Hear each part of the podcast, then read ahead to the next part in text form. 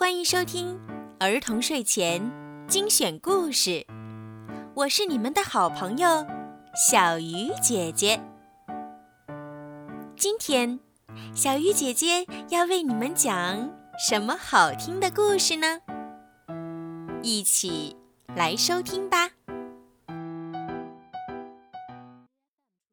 我的森林感冒了，皮迪克。发现了一朵迎春花儿，这朵花的出现就代表春天快到了。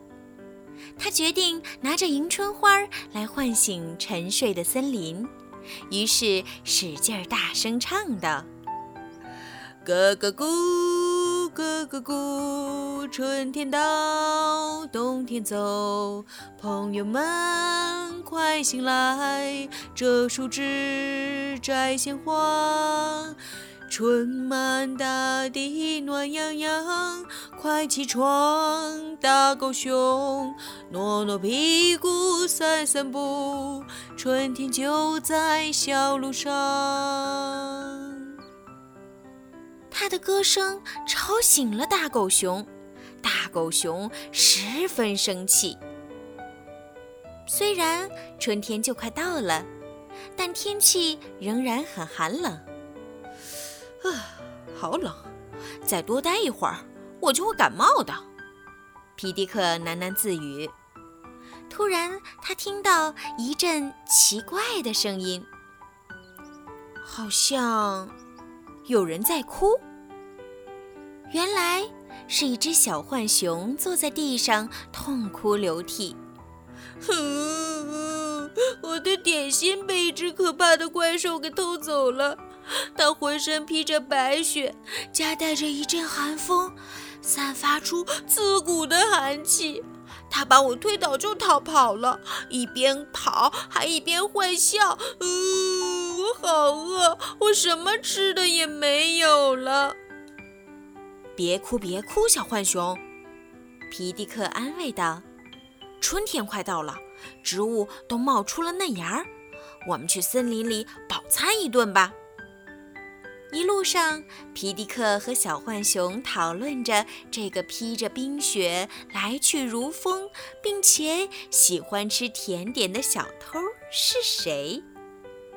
两个小朋友美美的饱餐了一顿，肚皮被撑得圆鼓鼓的。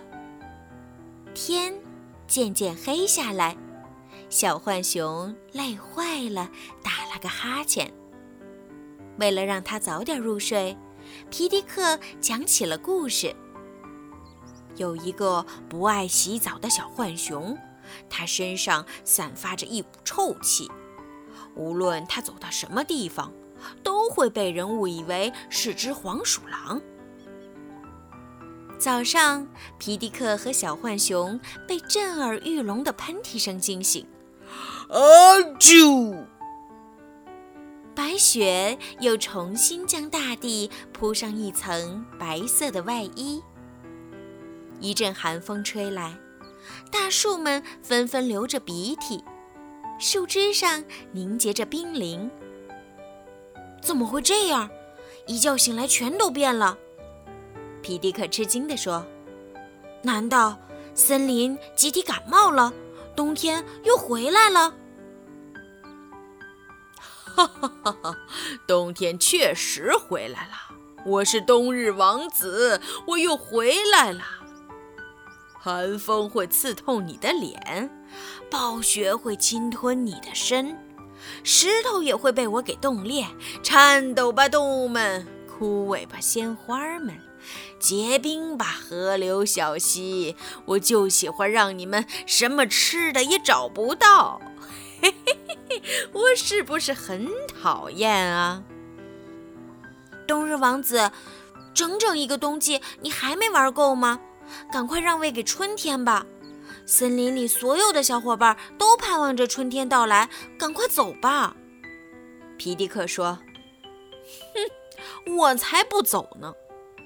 冬日王子气得直跺脚：“我想干什么就干什么，你管不着。”那你就等着瞧吧。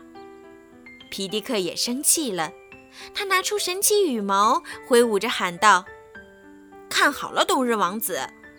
咯咯咕，咯咯咕，赶快走！”哦不，皮迪克，不要再念咒语了，一点都不好玩。皮迪克，停止！哎呦，哦，我走还不行吗？你赢了，皮迪克。随着皮迪克把咒语念得越来越快，冬日王子像个泄了气的皮球，变得越来越小，眼看就要融化到雪水中。皮迪克，你真棒！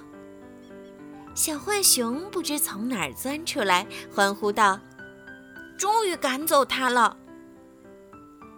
突然，从云中传来一声大吼：“总算找到你了，冬日王子，我的好儿子！看你还淘气乱跑，快回家，别再出去闯祸了。春天就快到了，这里不是我们的久留之地。”我带你去雪山上玩，那里将会狂风暴雪，天昏地暗，你可以尽情的玩耍。我还会回来的，皮迪克。太阳出来了，暖暖的照耀着大地，树枝上的积雪开始融化，森林中的咳嗽声和打喷嚏的声音也停止了。小蜜蜂们出来忙着采蜜，毫无疑问，这次春天真的来了。咦，皮迪克这个小淘气，害得我从冬眠中醒来，怎么不见了？应该就在附近吧。原来呀，是大熊正在找他呢。好了。今天的故事就听到这儿了。